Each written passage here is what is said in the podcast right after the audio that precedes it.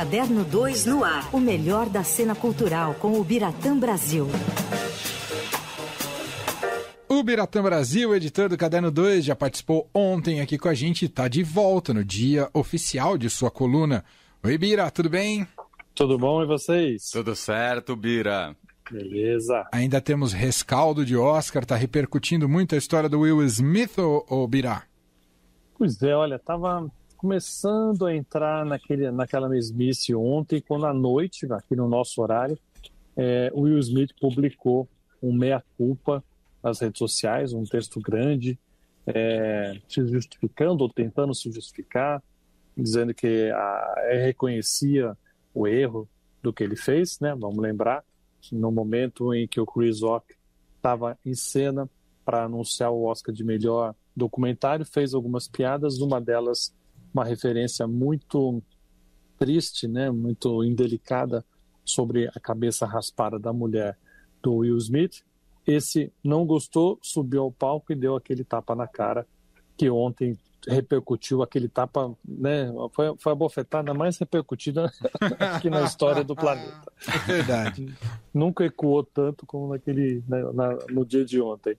E aí ficou uh, muito falatório, até que à noite, aqui pra, no Brasil, ele é, fez esse meia-culpa, pedindo desculpa, pediu desculpa diretamente ao Chris Rock, dizendo que o que ele fez era injustificado, mas ele fez isso, eu acredito, é, não podemos obviamente entrar na cabeça das pessoas, mas é, umas horas antes a Academia de Hollywood é, lançou um outro comunicado, ou seu comunicado, dizendo que ia avaliar a atitude sobre o seu regulamento, sobre as leis da Califórnia e, dependendo do que as pessoas desse board decidirem, ele podia sofrer ou não alguma penalidade.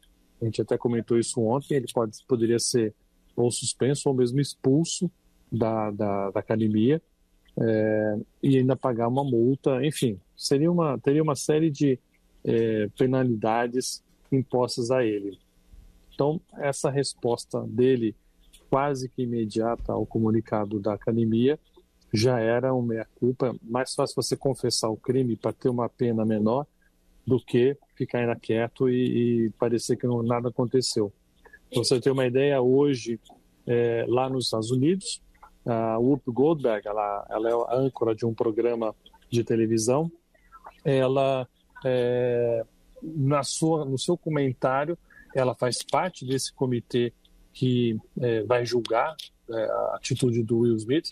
Ela disse que não condenaria, é, por ela ele não tem que ter nenhuma condenação, apenas uma reprimenda, mas que aquela bofetada é, chamou atenção para muitas coisas que a, aquele gesto, sim, não especificamente o dele, mas o gesto como um símbolo deveria ser realmente é, examinado, que ainda estava doendo aquela, aquela bofetada, uma maneira metafórica que ela falou, é, para justificar que foi um assunto que não podia ser localizado e que dali poderia justificar mais de, debates, poderia ser feito um, uma discussão um pouco mais é, alongada. Acho isso muito interessante. Hoje, até as agências internacionais estavam já é, repercutindo não só essa história, como também né, da alopsia, que é essa, essa doença que provoca queda de cabelos nas mulheres, principalmente. E a agência France Press ouviu várias personalidades, entre elas a Viola Davis, que confessou que tem esse problema. Ela usa peruca há muitos anos inclusive é, em casa, porque ela sempre temeu é, ser considerada uma mulher feia. No caso dela, é original. Então, de alguma certa forma, algum benefício, né, vamos dizer isso, podemos tirar, podemos tirar desse dessa repercussão.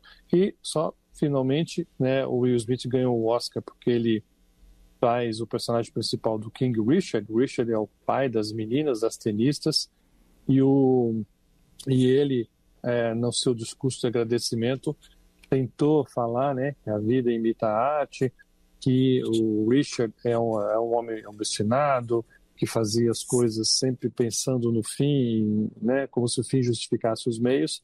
E o seu Richard hoje veio dizer à tona que não, que não é bem assim. Ele repreendeu a atitude do, do Will Smith, é, condenou o que ele fez. Então, meu caro Will Smith, a vida nesse caso não imitou a arte. Ele que foi, ele que fez uma arte ali que não devia e está pagando até agora.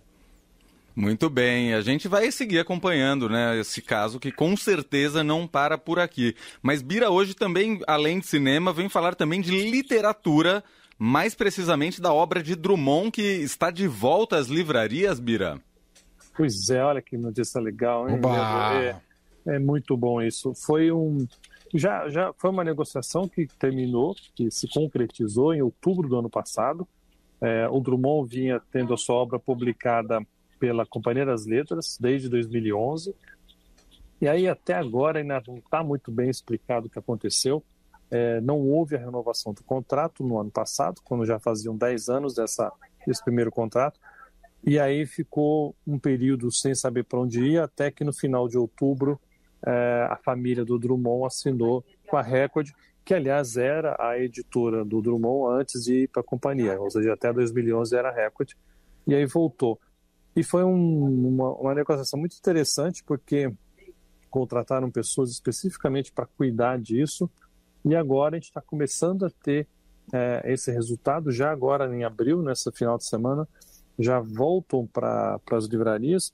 Não vou dizer voltar, talvez seja errado, porque muitos livros editados pela companhia estão disponíveis ainda nas livrarias, mas agora com uma cara nova, quatro títulos estão chegando às lojas e também ao e-book.